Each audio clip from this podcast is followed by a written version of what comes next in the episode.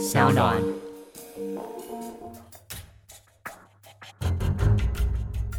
什么是真相？什么是正义？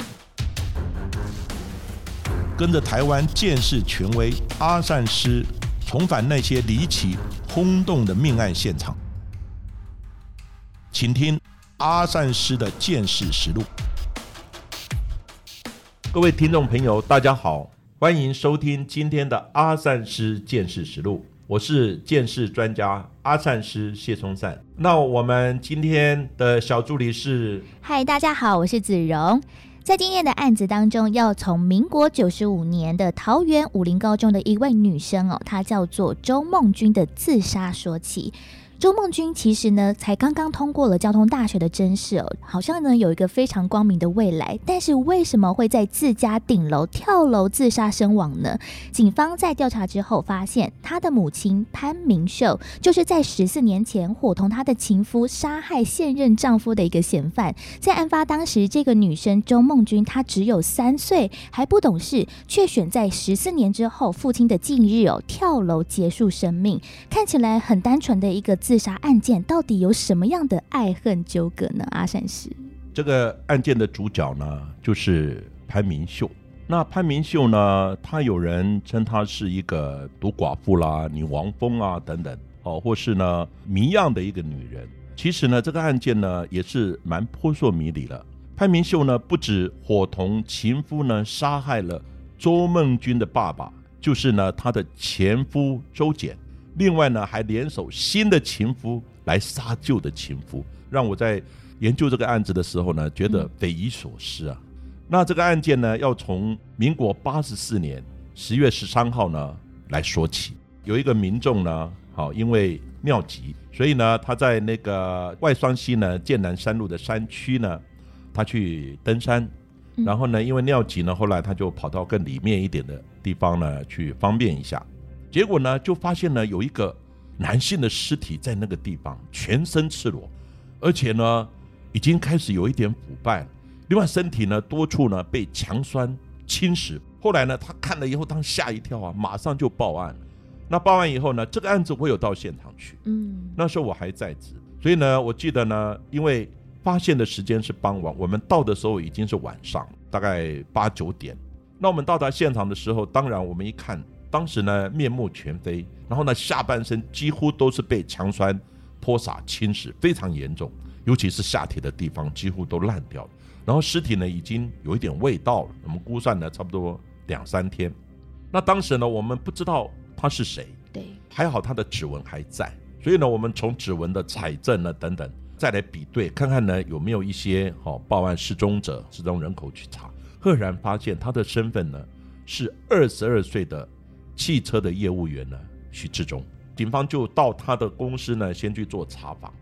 那查访呢，就问许志忠的同事说：“哎，请问他失踪的那一天，请问呢，他发生了什么事情？”那他同事就说：“哎，许志忠讲说，他有一个朋友约好要去钱柜 KTV。那钱柜 KTV 呢，后来警方呢开始查失踪的当天，他到底是跟谁去钱柜的 KTV。”那后来呢？查出来呢，就是许志忠呢，他有一个女友潘明秀，那就是呢这个案件的主角。那当天呢约他到 KTV 的也是这个潘明秀。那潘明秀呢，他本身呢是有一点就是有小儿麻痹，对，好，那必须呢靠拐杖呢才能走路。那警方呢后来就找到这个潘明秀，潘明秀有啊，当天呢我们有去，好有去那个 KTV 啊喝酒。但是呢，喝酒的时候呢，他先走了。另外，现场呢还有一些他的友人呐，像卢正雄啊，还有一个哦，一个姓周的，还有一个姓许的。可是呢，后来警方呢一想说，哎，怪怪的，你怎么先走了？对呀。后来呢，他就去问那个 KTV 的服务生。那些呢 KTV 服务生说，没有啊，当天呢他没有先走。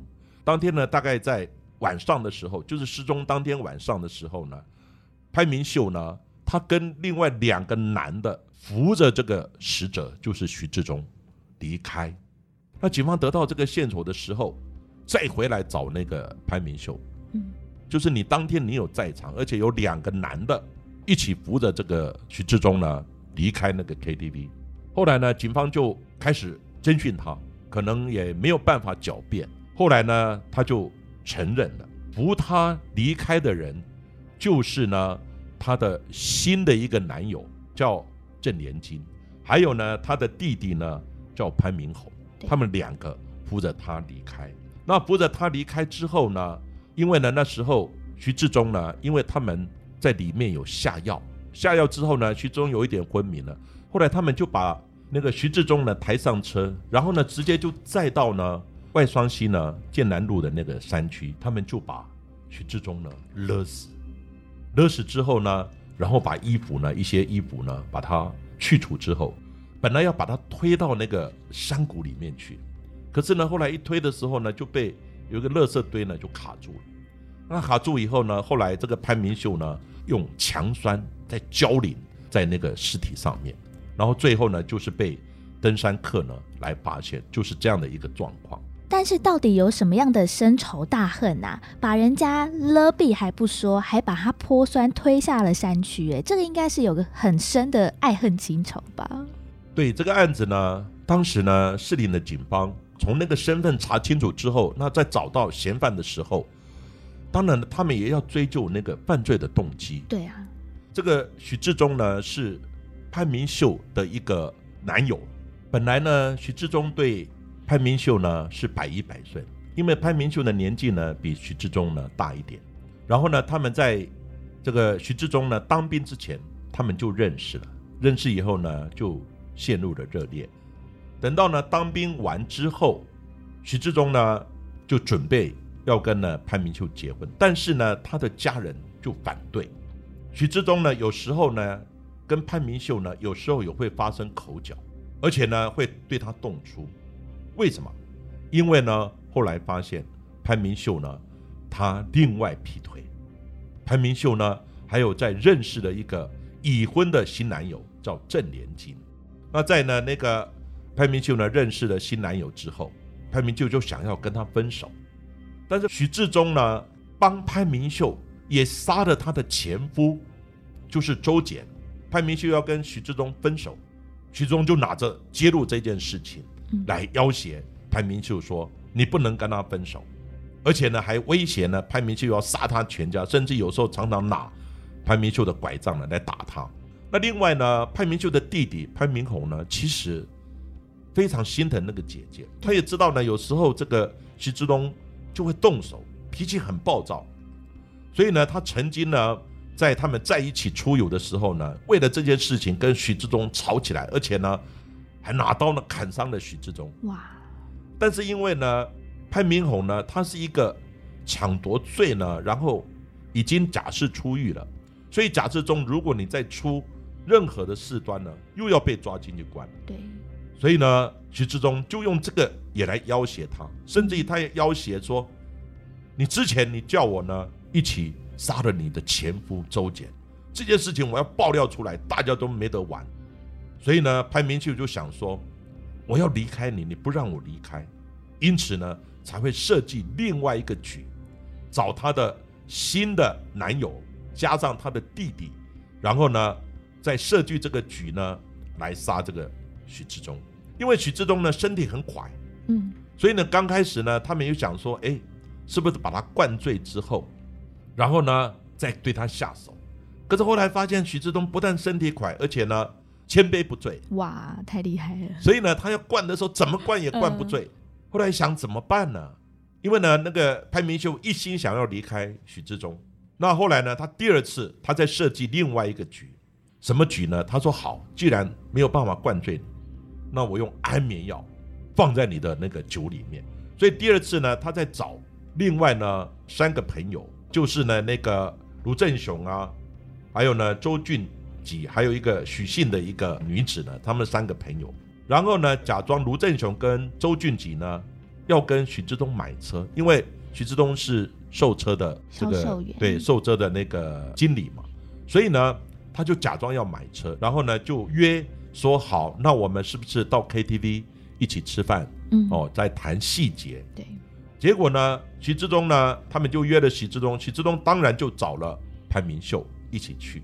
其实这个局是他们事先都设计好，结果设计好之后呢，后来在过程之中，就在他的酒杯里面就下了安眠药，就十二颗的安眠药磨成七包啊，分别就加在那个酒里面。当然，你再怎么样酒量好，加上安眠药，他就昏昏欲睡。昏昏欲睡之后，就从那个钱柜 KTV 就被男友呢郑连金跟那个潘明秀的弟弟潘明宏呢，就把他带出去杀害了。嗯，那这个过程呢，大致是这样的一个情况。对啊，其实这样听起来觉得好不可思议哦，自己有好多的新欢就算了，还。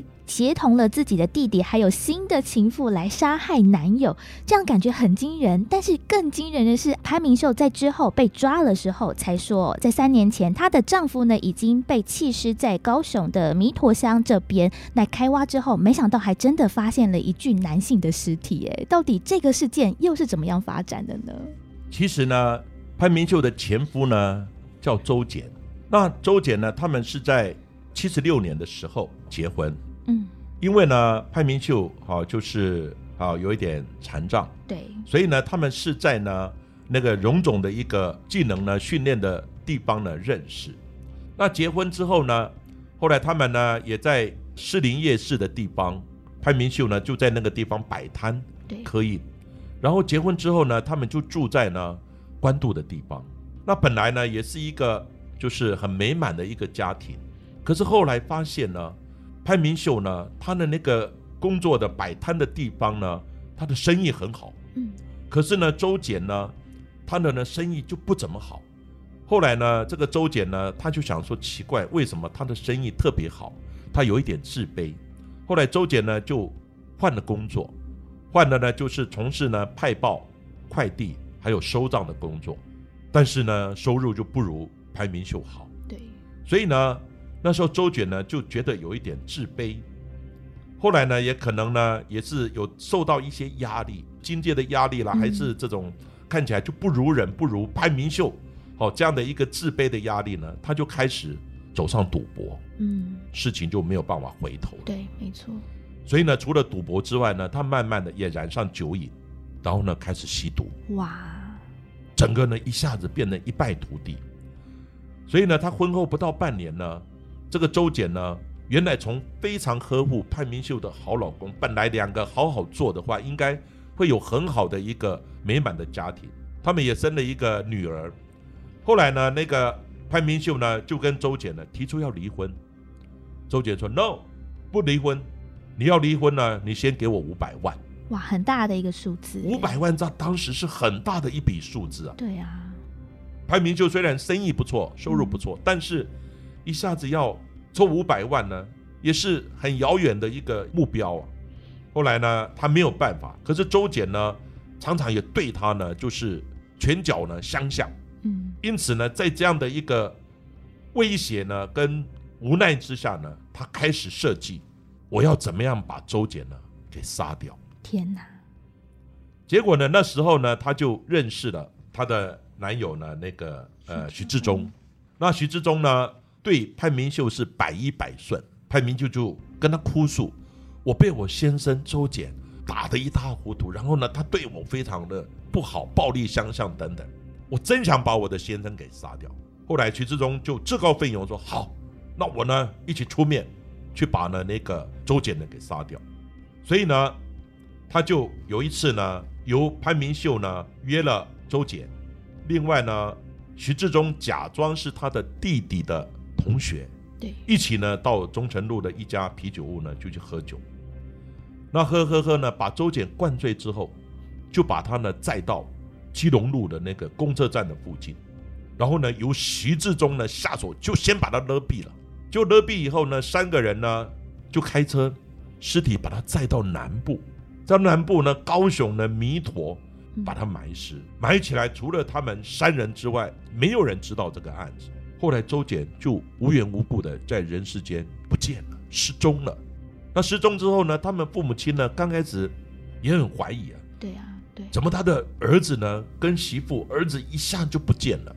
然后呢？当时呢？因为找不到相关的证据，所以呢？后来那个潘明秀呢被抓之后，他们就想到说，他的儿子应该也是被潘明秀给杀掉了。所以呢，就跟警方呢提供这样的讯息。嗯结果呢，警方一查呢，就发现周检呢，在一九九二年底的时候，他先把手中呢，他在松山区有一栋国宅卖掉，得款呢一百二十五万元，嗯，然后一下就失踪了。对啊，一百二十五。其实失踪就是被他们三个人设局以后杀掉以后，再到南部去买，神不知鬼不觉。然后呢，潘明秀呢随即就报警说，我的先生失踪了，嗯遍寻不着。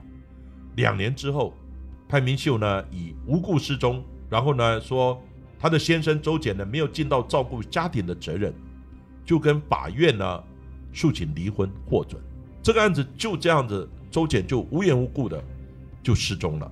然后呢，潘明秀也跟他离婚了。那离婚呢，后来当然就跟徐志忠呢就在一起。那这个就是呢周简一个经过的情况。嗯，没想到呢，潘明秀哦一个有一点像是身心障碍的女子哦，没想到联手那么多人，把她的情妇啊，甚至是她的先生哦，都杀害了。当时哦，潘明秀在入监服刑的时候，她的女儿哦周梦君才只有三岁，这样子一个小小的年纪。但是呢，没想到在十四年后，她的丈夫周简的忌日这一天，她的女儿呢周梦君哦就在奶奶家呢跳楼轻生死亡了。但是其实那个时候案件发生的时候，大家都没有告诉这个小小的女孩周梦君说，她的爸爸是被他的妈妈杀死的这个真相。哎，他到底为什么会选择跳楼轻生呢？潘明秀呢，在入监服刑的时候，他的女儿只有三岁啊。后来呢，等到他念了高中高三的时候，他因为成绩不错，被入选了交大的一个研究所。怎么知道？突然有一天，他就在爸爸，就是呢潘明秀的前夫周简十四年的忌日那一天，嗯他选择跳楼。结果呢，跳楼的时候呢，那时候还有民众看到，嗯民众叫他说：“妹妹不要跳，不要跳。”他呢就这样手一滑，就整个下去了。结果最伤心的是谁？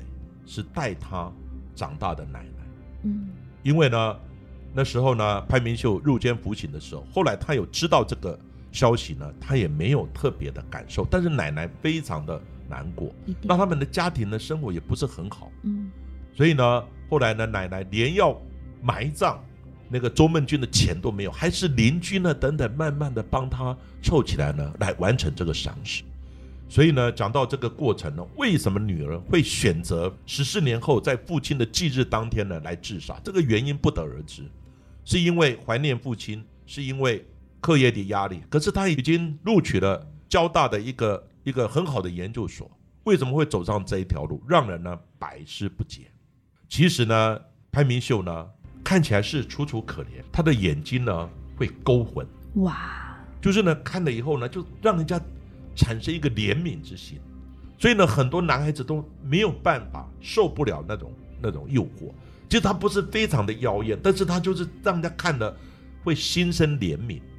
所以呢，这是他的弱势，因为他本身有残障。嗯可是后来发现，整个案子的这个局呢，都是潘明秀呢一手设计的。对尤其呢是杀那个徐志忠的时候，请那个新的男友郑连金，连同他的弟弟呢一起把徐志忠给杀掉。可是呢，警方呢在破徐志忠这个案子的时候，赫然发现郑连金的太太跟女儿被不明人士给泼酸，甚至于呢，他的太太二度泼酸呢毁容了。哇，怎么会这样啊？当时呢也不知道发生什么事情，啊因为也想说没有跟人家结怨啊等等。嗯后来才知道，这个呢非常有可能是潘明秀叫呢徐志忠去泼那个他的新男友郑连金的太太跟女儿，结果呢泼酸呢可能就是说他想拥有这个男的。嗯那你其实如果说徐志忠本身呢心生那种怨恨，对知道吧？认为说你劈腿等等，嗯他应该是针对郑郑连金本人来啊，，啊怎么会泼他的妻小？怎么会泼他的妻子跟女儿呢？对啊，所以呢，最合理的一个解释呢，很可能是潘明秀设计这样的一个局，请许志忠呢去泼酸，那泼了以后呢，然后潘明秀为了杀许志忠，再去告诉郑连金说你的太太跟女儿就是许志忠泼酸，天哪，太复杂了吧？郑连金一定是非常生气啊，所以呢，在利用这样的情境跟这个愤怒，加上他弟弟爱护姐姐这样的情境，就设这个局，然后呢，把徐志忠呢给杀杀害。你看他的思绪非常的精密，但是呢，他的外表看起来就觉得楚楚可怜，然后呢，很多人就会心生怜悯，然后呢，又加上呢，他那种眼神真的有这种勾魂摄魄这样的一个感觉，所以呢，很多人都受不了他的那种引诱啊。嗯，所以呢，其实跟他交往的男的不止这些啊，不止这些，还有还有啊还有其他的人，但是只是这些人呢，并没有帮忙杀人或者被杀。其实我们很客观来讲，潘明秀他这样的一个残障的身体，请问他如何对待这些对他暴力相向的这些男友或是前夫？也他没有办法也是他只好忍耐。可是人忍耐到一个极限的时候怎么办？他又没有办法反抗，嗯所以呢，他是利用他的弱势，也是一个优势，然后呢，让男子呢有所企图的来跟他跟他在一起，对然后呢，再利用这种新的男友、新的恋情，然后呢跟他哭诉说前男友、前夫对我不好，所以呢，我真的希望离开他，他又不让我离开，他又对我怎么样？用这样的一个方式呢，来让新人杀嗯旧人。天哪，就是这样的一个局。其实呢，讲实话，你说他要独立抵抗吗？没有那个能耐也没有那个机会，所以只好找新的人，借用别人的手，然后呢，用他的弱势也是他的优势，然后呢，设这样的一个局。所以呢，当然有人讲说他是一个女王风啊，她是一个独寡妇啊等等。其实这个是一个人性的一个弱点，嗯但是呢，潘明秀讲起来是可怜，可是也是非常的聪明。对，用尽心机哦，没想到呢，几乎相同的方式哦，杀害了两个曾经呢爱过他，而且他也爱过的人。其实呢，回想到了这样子一个场景哦，当时的承办人员就说，每次从看守所来借题潘明秀出来要做笔录啊，或者是侦讯的时候，他其实都表露出那一种楚楚可怜呐、哭哭啼啼的感觉。但是他是真的悔悟了吗？流下来的眼泪到底是悔恨的眼泪，还是觉得自己很悲惨的眼泪？是鳄鱼的眼泪，还是真心流下的眼泪呢？这个其实哦也是不得而知哎。后来潘明秀十六年后就假释出狱了嘛。对，当然，假释出狱呢，我们也希望他能够过一个比较正常、对哦一个幸福的一个生活。但是很无奈的，他也受到应有的惩罚，遭遇了他的独生女嗯，跳楼自杀这样的一个过程。当然，我想当妈妈的心里总是有一些伤感哦。但这个案子呢，我想我们就讲到这里。那今天呢，谢谢各位的收听，阿善师的见识实录。希望大家呢可以在 Sound On、Spotify、Apple Podcast 上面来订阅我们的节目，也欢迎呢留言给我们。下一集请大家继续要听下去哦。